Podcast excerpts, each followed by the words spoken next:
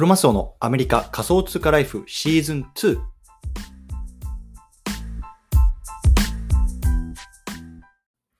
皆さんおはようございます。アメリカ西海岸在住のクロマスオです。今日は3月16日水曜日ですね。皆さんいかがお過ごしでしょうか？今日も早速聞くだけアメリカ仮想通貨ライフ始めていきたいと思います。よろしくお願いいたします。さて、今日なんですけれども、今日はね、ちょっと雑談会というところで、学生の頃に Web3 の領域に出会っていたら、このね、テーマで話していきたいなと思います。でね、今日早速、あの、本題の方入っていきたいと思うんですけれども、昨日ね、あの、スペース、ツイッターのね、スペースを、あの、ラジオ代わりに最近よく聞いてるんですけれども、そこでね、あの、池早さんっていう、あの、まあ、インフルエンサーの方のツイッタースペースを聞いてました。で、その方が、えっと、話、今回対談されていたのが、えっと、慶応大学の学生の方で、今その NFT とかこう Web3 で、まあ、少し起業されてるのかなの方とのインタビューっていうような話だったんですよね。なので多分若干まあ20歳前後ぐらいの,、まあ、あの方がこの登壇されていて、で、まあその中で話していたのが、まあなんでね、その起業したんですか？とかっていうような話をしてました。で、その時にね、やっぱり今の既存のこの Web2 のところはもうすでにこう、あの、大きすぎると、あの、プレイヤーがね、あの Google とか Facebook とかそういうようなところが多すぎると。で、まあそこで、起業してもまあ20歳やそこらのね、こう自分だったら全然こう勝負できないっていうのがまあ、あの、分かったので、あの、まあ、Web3 っていう、これからのね、未来のところで、まあ、あの、先にこう、あの、勝負をして、で、あの、先行優位、先行者優位を取るみたいな話を、まあ、その方はされていたんですよね。で、まあ、その内容は、あの、すごく面白かったんですけれども、まあ、その時に僕が思ったのは、いや、20歳やそこらですごい考え方がしっかりしてるなって、もうなんか、あの、ね、別に年齢全然関係ないですけど、すごく尊敬したんですよね。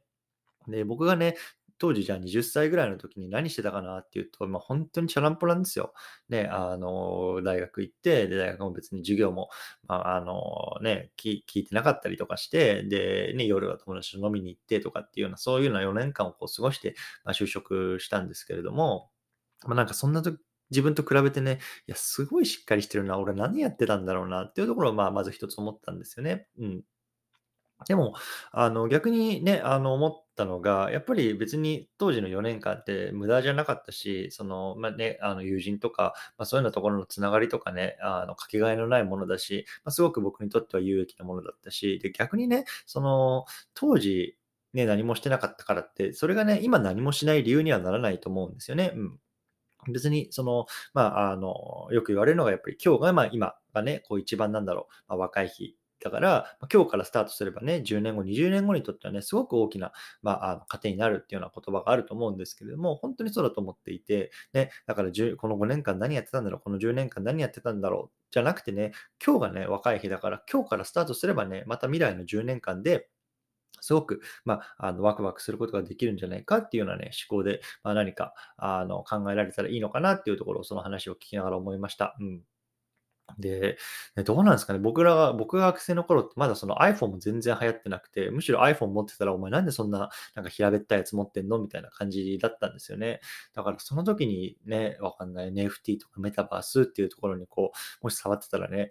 うーん、多分すごく変人扱いされてたんだろうなって思います。ね。なので、なんか今、そういうね、学生の方、多分自分でもおっしゃってたんですごくマイノリティで、ね、周りの友人と話してても、なかなかこの、なんかあの、会話が合わないみたいなところを言ってたんですけども、多分本当にそうなんだろうなと思います。うん。でも、まあそうだね、なんか、